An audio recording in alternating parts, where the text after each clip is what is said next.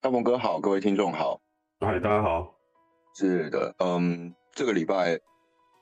感觉比大家都比较安静哈，因为这个 市场对 对，连很多的这个我们说 YouTuber 的分析师啊，都讲的比较少，因为市场浮动蛮大的啦，暴涨暴跌的。对，那对我们今天要不就从这个鲍尔那一天的演说开始往后聊好了，就是往往这一两天的新闻聊好了。哦，可以啊，好啊。对啊，他最近好像也是这个有有讲话嘛，哈。有有，他讲的嗯东西，我我看到几个点啦。关于升息的预测，事实上我觉得还没升之前都变数很大。对，不管他说可能要放缓或是怎么样，因为会有一些数据出来支持或是打脸嘛。对。那他讲了一个点是说，疫情带来过度退休的问题，引发缺工，这一点对股市来说是利好的。可是没过几天就被大非农打脸嘛，大非就是非农就业指数是超乎预期的好嘛，我记得是好像二十六万吧，嗯嗯嗯，还是两百二，对不起，两呃二十六万还是多少，就是比预期好很多。然后他又讲到一点，就是货币市场抗通膨，他会坚持到底，所以反而非农的这个就业是来支持他的嘛，嗯，对，这个报告是对增加了二十六万，那原本预期是二十万嘛，所以。换句话说，就是对于多头，这是一个打脸的新闻啊。那很不幸的是，这个周末，也就是五六日出现的新闻，几乎没有什么好的新闻。像是贝莱德，台湾应该是翻黑石啊，就是 Black Black Rock，是这个全世界管理十兆美元的一个基金公司嘛，资产管理公司。结果好像他发发现了流动性的问题，因为他手下有一个一千两百五十亿美元的不动产基金。有七十趴的赎回来自于亚洲，就是大量的赎回，那这个就引发了他去处分他的资产，包含在拉斯维加斯的一个米高梅酒店，还有一个海湾度假村。那这个很吊诡的是，在现在这个时机点，对我来说是一个观光业非常发达的，呃，应该说观光业要恢复的时机点，他在这个时候去处分这种资产，是不是很有可能它的流动性出问题？这个是我们等一下第一个要讨论的。那也有新闻指出说，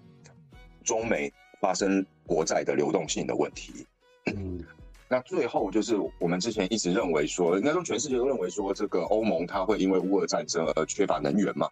对。那果不其然，现在冬天来了，法国有五十六座核反应炉，就是核电厂的核反应炉，二十四座处于停工的状态。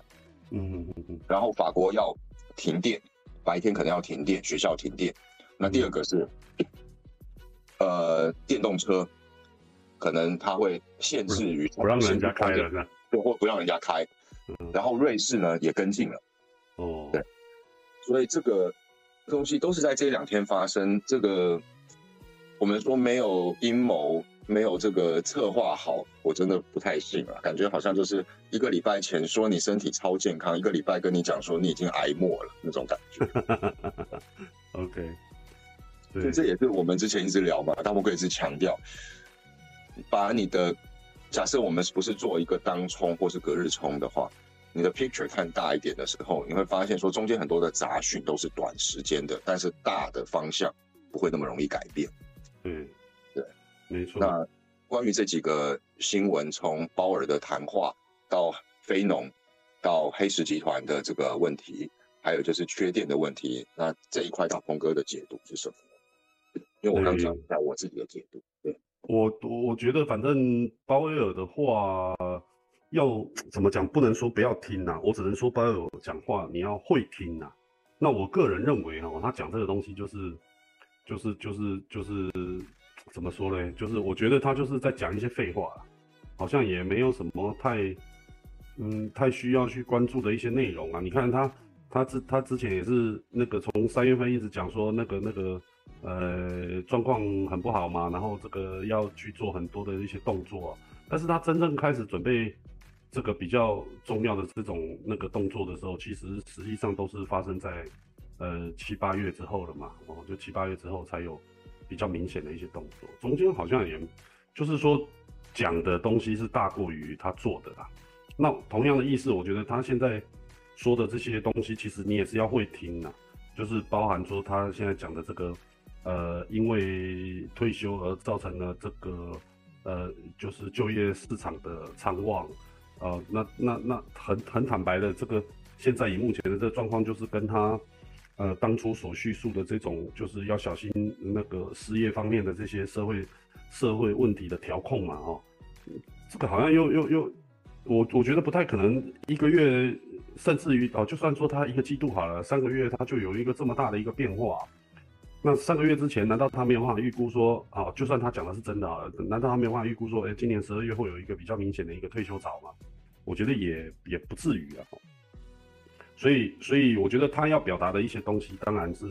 当然就是说，呃，还是要提醒大家说，这个事情其实并没有，呃，大家现在目前想象的说这么这么怎么讲这么的呃 easy 了啊，就是说整个状况其实并没有想象中那么 easy。所以，所以以现在目前的这个状况来讲，我觉得他就算说他目前来说的话，可能也不太需要太过于去关心说他现在目前所表达的这些东西了，因为我觉得事实发生的这个问题，可能才会是比较呃比较需要大家去关注的。那当然就是说，我觉得他在应该是这个月应该是还有一次议席会啊，哦，就今年最后一次的一个议席会。那我觉得这一次的这个议席会，呃的演讲，可能才会是相对来讲比较需要关注的。当然，我不确定他会讲什么很重要的东西啊。你就好像说他上个月跟上上个月基本上讲的内容，基本上我觉得应该有百分之九十五是雷同的，哦，就基本上都一样的东西啊。那除了就是说他把稿念完之后，他开始发表一些他自己个人看法，就是他没有稿的一个状况之下，差异性会比较稍微多一点。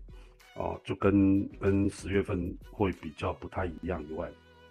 啊，基本上十一月跟十二月，啊，十一月跟十月份的东西基本上百分之九十五都雷同，所以呃，我觉得是相对来说比较期待的应该是这一次十二月份的，就是至少是今年年底了嘛，哈，呃，二二年的最后一次的这个呃联准会的主席哦，针对这一块事情的发言。当然，他也一定会去提到明年，甚至于就是明年的第一个季度，啊，那他的个人的一些看法，我觉得这个相对来讲还是比较，呃，比较值得关注的，啊，是比较值得。不过你刚刚讲那个，就是，呃，包含说像像像这个，呃，整个欧洲欧盟的这边的状况，特别是像，呃，法国的这个停电啊，然后，呃，哎，你刚刚讲是瑞士还是瑞典，它的？跟进啊，是瑞士还是瑞典？那刚刚聊到是是瑞士啦，不是瑞典。那你也不知道瑞典会不会也跟进嘛？因为毕竟也是北欧更冷，对不对？对啊，对啊，对啊。以现阶段目前的这个状况，确实是会比较尴尬一点，是会比较尴尬一点。王，鲍尔他本身是律师出身的嘛，所以讲江西话、讲干话是是他的天天职啦。对，以现阶段目前的状况的话，是会比较。他他就是十一月份的这个讲话的这个内容，呃，包含他最近的这个发言，我觉得好像也不是那么的，就是说没有那么多的参考性啊，没有那么多参参考性，就是说，呃，可能还是要等到他的议席会议的这个发言，可能会是比较重要一点。其他的有一个核心的东西是这么多年，呃，不能说这么多年了，就是这一段时间都没有变过，就是说。对于打击通膨跟压制通膨的一个态度，这个是完全没有变过的。所以市场对啊，对啊，对啊。所以我刚刚才会讲说是这样嘛，就是说他的话你要简化听啊，就是你要你要会听得懂。基本上就是这个事情，其实我们之前有讨论过嘛。我觉得其他的这些问题其实都不是那么的重要。就对我的我的意思是对联总会来说，它其实没有那么的重要。就是它最重要的事情，其实只有利率跟就业，就是失业率啊，就只有这两个啊，会会是最重要的。但是它现在以目前来说，就是因为去提到了这个失业率，但是它又有一个淡书说啊，就就业的呃这个就业的参望是因为这个呃退休的人员的大幅度的提升呢，导致社会的虚工的表征会比较明显。哦，这这种我觉得就比较为赋新词强说愁啦，就是它强加了一些概念性的一些问题进去而且美国失业率并不高啊，维持在三点五到三点七之间呢。对，所以其实其实现在以目前来说，它它针对就是就业市场的这一个言论，其实我觉得都没有说什么，呃，应该是说没有说什么很贴近呃事实的东西，或者是说他没有说到一些重点。原因就是因为我觉得现在目前失业率的这个部分其实都还没有导致完全的失控，所以说就变成是没有导致完全失控的一个状况之下，他又必须要发言的话，我觉得讲简单一点，我觉得他就是在讲一些废话，就是没有什么参 没有什么参考性的这些东西。听众会不会觉得我们也是这样啊？啊啊！最近因为行情就这么回事嘛，你看它这个，呃，你看你看大涨大跌，你看这一两个月它行情就在这边晃，对不对？所以你讲多，呃，好像也没什么太大意义啊；讲空好像也没什么太大意义，就是在讲废话吧。所以，所以，所以我刚才会跟你讲说，哎，我们来分享一下这个新闻的 tips 啊，就是有关最近比较重要的一些新闻的这些 tips，还有下礼拜你看你这边有没有发现说，哎，有什么比较值得讨论下礼拜会发生的这些东西，我觉得可以拿出来一起聊一聊。然后，然后，然后，然后这一块的事情的话，可能会比较。涉及到就是说那个呃交易的这一块的事情，你包含说你刚刚讲讲那个是，哎，它是 Black Rock，是 Black Rock 哦，Black Rock，呃，它这个 size 倒是是确实是比较大一点啊，一千两百五十亿，对，就一千多亿，但是这可能可能还是要就是细看一下，就是说它一千多个亿的这个 size，它是 total 里一千多个亿都不让人家赎回，还是说？还是说它是针对某一些某一些呃金额的 size，或者是某一个某一个呃有限的范围，它是不让人家赎回哦。如果说我们现在就假设啊，就假设假设说它现在是一千两百个亿都不让人家赎回，那我觉得这个这个它的这个房地产的这这一块可能就会有，就是说这个产业可能就有点夸张了。然后再加上就是说，哎，这一千两百亿不让人家赎回，这。是不是因为它里面去持有的相对来讲比较多的这个恒大，就中国的这个恒大的上周不是在传那个许家印跳楼？对啊，对啊，对啊，我觉得他应该是，我个人觉得他应该是真跳了啦，只是说死没死不知道了。嗯嗯，死没死这确实是不知道，但是就是说他可能真的就真的，我觉得他应该是真跳了啦。然后我反正我得到的消息是他是从十九楼跳，但是我觉得不太可能，十九楼跳他一定他百分百挂了。他百分百挂，他应该不是从十九楼跳，就是跳楼这件事情应该是真的，但是可能估计不是从十九楼跳，他不知道从二楼还是三楼 跳下来，然后又被救了这样子。嗯，就是。所以这这个资产它的规模是一千两百五十亿了，那它扣除债务之后，它的净资产达到六百九十亿，就是差不多一半左右的地方。可是因为约有这个，就是有很大量的赎回嘛。所以换句话说，有可能是这个赎回已经超过它的净资产了，所以他才要去卖。哦，那有可能，有可能，对对对，对。因为我因为因为我看到的信息正好就是差不多你讲这样，就是他那个那个就现在那个 size 七百个亿的 size 是不不让人家赎回的。对，那这个这个可能就是郑老师你讲的，就是符合他的净资产了。但这个有一个很特殊的一个弹书是。美国的这个 NAR 嘛，就是美国房地产经纪人协会的一份报告。他说，美国房地产因为通膨啊这些东西承压在转弱，所以市场对于房地产的兴趣已经转弱了。嗯，那这个东西回头来说，就是我们很早有讨论过台湾的房地产吧，对不对？因为台湾的这个利率也是跟着美国走。对，那这几个月，事实上台湾，我跟一些做房地产的朋友在聊，台湾也的确房地产有在跟前面比起来有在降温的迹象。迹象，OK，对，那这个不是好事啦，因为之前我们也聊过，房地产它一旦出现转向，对市场来说是一个很严重的打击嘛，对不对？嗯嗯嗯，对对对，没错，因为它就是它比较民生的投资嘛，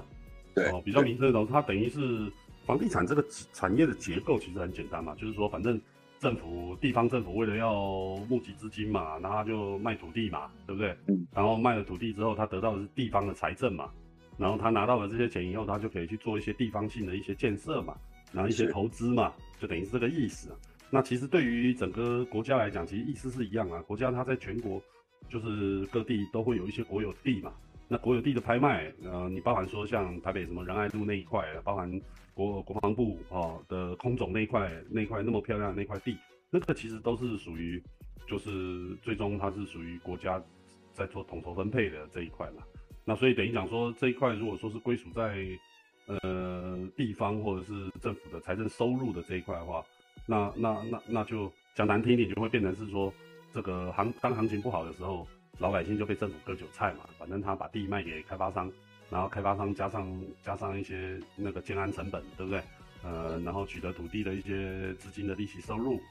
啊呃利息支出的一些成本，啊加上他们的一些利润，那就就就就就来卖房子嘛。所以我觉得最大的主因其实就是说房价的上涨，在台湾来讲，当然我这是我个人浅薄的呃理解啦，哈，就是说我我我我所理解到的整个房地产结构的呃价格的这个结构，其实真正的元凶应该来自于政府啦，就是房地产开发商呃跟这个中介这一块，它所拉抬出来的这个金额的数字可能是有限，呃，其实是有限的。就是说，因为对于整个房子它的这个成本的结构，就是比如说你一平是五十万，那这一平五十万的这整个成本结构的这个堆叠，最大的一块其实还是在于土地嘛，在在土地的这个结构。那土地最大的卖方就是地方政府跟这个国家来去卖嘛，哦，所以所以我觉得。真正的元凶应该是来自于这个地方政府跟跟这个中央政府，对中央政府哈，我觉得这元凶是这样。那其他的只是因为就是说啊，那我土地的价格都上来了，那我建安成本肯定就要上去了嘛。比如说这个人工工资提高了，原物料之那个价格上去了，对不对？我肯定建建安的成本就要上去。所以是，所以我所理解的应该是这种结构。那所以所以老百姓可能就要比较明显的知道，就是说就是。呃，对于政府来讲啊，不管是地方政府还是中央政府，就对于政府来讲，他当然是不希望房价下跌的哦。所以说就会变成是说，呃，因为房价下跌会影响到他的土地拍售嘛的价格嘛，哦，就是说你这边这一块地，比如说我们就简单讲，比如说仁爱路一平啊，假设我们就这样讲，假设一平一一百万，啊，结果整个房价下跌，那导致于我明天假设我要拍卖这个啊新一路啊新一路这一块，那搞不好我就只能卖九十万或者九十五万。因为整个房价被带动下跌了嘛，我我可能就没有办法那个那个价格往上走了，所以呃地方政府跟中央政府它肯定是希望房价持持续往上走的，哦，那差别只是在于就是以现阶段目前就是呃如果说大家认知上就是呃房地产要全面性的这个不管是崩盘也好，或者是大幅度的下跌也好，我觉得还是要看政府的政策。啊，要看政府的政策，这这个会比较比较比较这个怎么讲，就是看参考性，对，比较具有参考性的，啊，才不会才不会说自己瞎那边判断，然后就觉得说说啊，这房房地产都要下跌。但是，就我为什么要讲那么多，就是有关这一块，就是我要让大家知道，就是说，当当真正的持有者，就是所谓的地方政府跟中央政府，当真正的政府呃这个这个这个持有者，他。不希望这个资产的价格下跌的时候，那这个下这一个资产它下跌的，呃，即使是下跌，它的幅度相对来讲就会就会比较有限啊。这个在中国就是一个最明显的例子啊，它可以把你整个交易给锁住，所以你价格就停留在那个地方了，对，不让你交易。对对对，它就会就会很有限嘛。那这样子的话，就变成说它就可以持续的割韭菜嘛。啊，持续，因为政府就是中心化政府，其实实际上本来就是在干这些事嘛，就是他就是呃，没有买卖，没有伤害啊，对，就是他他本来就是在干这些事情，就是就是等于讲说把这个这个这中层单位嘛，就是说你要是很富有的或者是很穷的，很富有他肯定对房价没有什么太敏感的感觉嘛，对吧？那很穷的，反正我也都买不起了，我也不会对房价有任何的感觉，是吧？啊，但是中间的这一层呢，就是说他上班族啊，然后这个呃规规矩矩的缴缴税的这这些对象，他是社会的中间分子嘛，就是至至少他是比较大量存在的。那那这些人就是就是呃收割收割成长的韭菜，对对对对，这这些人就是收割的对象。那所以所以就会变成是说，当他他们既然是收割的对象的话，他他肯定是不会让他们怎么讲，就是说他会割，但是他不会一次割死嘛。对不对？就为什么在说割韭菜呢？就是因为它不会把你连根拔起，割完一茬，它就会，它又会再继续再长嘛，对不对？等等你长大我再来割嘛，对。所以这个这个大家其实经营啊，对，有序经营。所以这个大家要有认知嘛，就是说这个事情其实本来就是这么回事哦，就是你得把自己的社经地位哦，就是社会经济地位要把它放对位置。然后你看事情就是会比较客观一点。那你好像在劝大家说，当不成富人就当穷人，不要 当中产阶级的意思。哎，我我没有那么明显的表示，但是我只能这样讲，就是说，你要成成我中间层我们不谈了哈，就是说你要成为穷人或是成为富人，那首先就是你你的你个人的这个大数据如何去让你成为像这样子的人哦，那是嗯中因为中间层的大数据是非常透明的嘛。哦，你这个人在社会上的，呃，所有的资资讯是是基本上是没有秘密的嘛，是非常透明的。那唯一有秘密呢，就是只有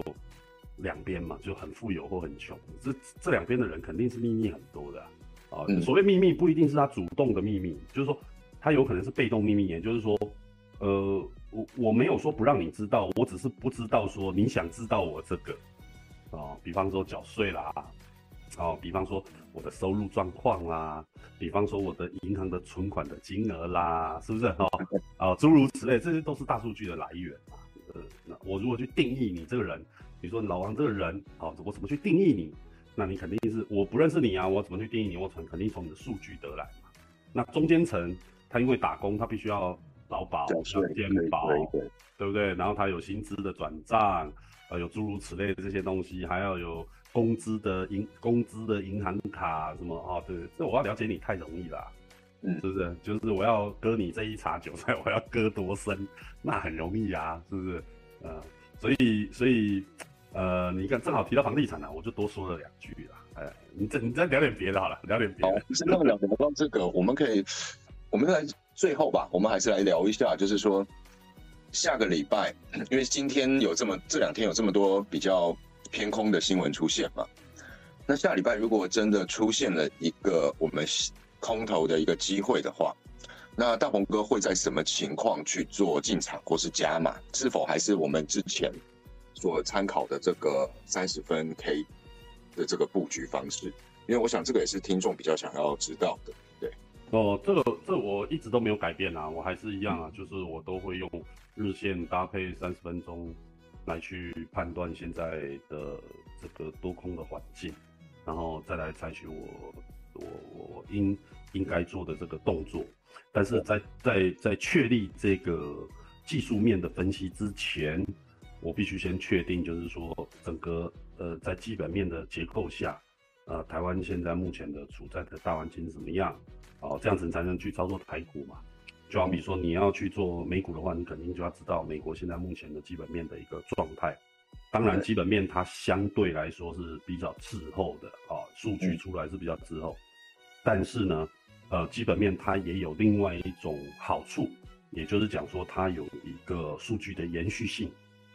你比方说，这个为什么大家会讲说这个通货膨胀，呃，是很恐怖的事情？然后这个到明年第一季度。可能都不会，这个整个利率都不会掉下来哈，就是整个通货膨胀，等整个 CPI 它掉下来的这种可能性可能不不高。虽然升息的可能性已经不高了，但是你要期待它掉下来，比如说从八掉到七，掉到六，掉到五啊，掉到四，甚至掉到四啊，这整个掉下来。我目标是二了。啊，目标是目标是，对，目标是二啊。那假设是这样子的状况，你就根本不用期待，为什么？因为基在研究基本面的时候，你必须要知道基本面它的特性，它不像技术面的。比如说，我要扭转一个三十分钟的 K，其实实际上相相对来讲，我只要比如说，呃，一根钱打进去就好了。对啊，钱打进去一根，甚至呃了不起就两根、三根的 K，对不对？哈，它的三十分钟的线，三十分钟的 K 线就会被改变，对不对？然后日线的话，真真实了不起就是一天、两天、三天，它的这个日 K 的趋势也会被改变。是吧？甚至于当天它就会被改变。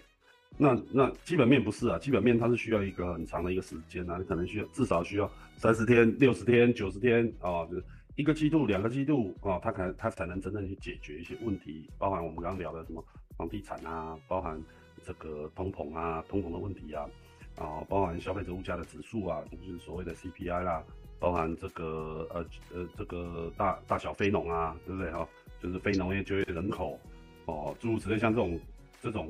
呃基本面的这种数据，它肯定是需要一点时间才有办法去进行改变。所以你当你确定了一个大环境的基本面在在呃长时间的这个流程下面的时候，它假设说是往，像我个人，我是觉得它是往下，呃，往所谓的往下就是往不好的方向走的时候，不管它走的速度快与速度慢，但是它没有改变它的方向的的结构下，那我去看技术分析，我就会以空方的角度来去看它，嗯，就寻找空点啦。呃，我就是对我就只会去做空。那如果今天是在一个往上，也就是在往好的方向去做一个整个经济环境的大调整的呃这个转向的时候，那我就会去找做多的机会，我就不会去找做空了。好，所以呃这个就回答你刚刚的问题，反正就是对我来讲，反正嗯技术面上面我觉得没有什么好改变的，然后就是嗯。看法上我就是维持我原本的看法。啊，但是以基本面这边的状况，我觉得现在整个结构其实并没有让我觉得，就是说它有，对我觉得并没有翻多，即使它因为我是技们每，每周不免俗，还是要问一下，难保说可能有一些特别大的事情发生，比方说美联储开始放水，那这个可能就是翻多的信号了，就是大波段翻多的信号。对对对对对每周对虽然还是聊一下，因为这个东西是一个比较长期，所以可能听众会觉得说啊，我们每一周都是讲一样的结果，但是如果有一周不一样，那可能就是准备要翻方向去布局的时候了。对对对对，但是我我我我的看法就是说，这个事情要等这个老美放钱这个事情哦，我觉得大家不要想太对对，呃，不要讲不要不要想太多了，这个这个要明年第一季看完再说吧啊，所以嗯。至少至少你还得看三个月啊，就说它也许不会再继续下跌了，也不会再也并没有那么快的反弹哦、但是就是说它也没有并没有转好，也没有虽然说没有继续变坏，但是它也没有转好。哦，所以说等于讲说，在现有的这个状况下，我觉得就已经是最好的状况，就是是呃，至少都还得到明年第一季度过后，嗯你才有可能看到，就是说，哎，是不是有可能要开始进行放水？但是我嗯目前反正你问我的话，还没有看到。对对对，我没有任何的感觉，一点点都没有，哎，是这样子，啊，是，好啊，好啊。那我们今天不然就先录到这，今天录的比较长了，然后比较多的是一个时事的一个讨论。对，好啊，或许下周会有比较有趣的可能转折方向出现，或是没有，那就继续等。对，对对，等行情本来就等出来的，所以大家可能要花点耐心，好吧？每个人做法不一样啦。如果是如果是做当冲或隔日冲，事实上来说，呃，消息面跟技术面，短 K 就变得非常重要，五分 K 甚至十五分 K 就是非常重要的。对，那我们在做这种一个长的波段，而且我们只做空方的时候，很多时候我们是在等待。那周期不一样，所以思考的这个方向，那，思考的这个长短性也不一样了。对，是是，OK OK，那今天就先暂时先这样子喽好，那谢谢各位，谢谢亮鹏哥，祝大家周末愉快。是，，OK，谢谢，拜拜拜。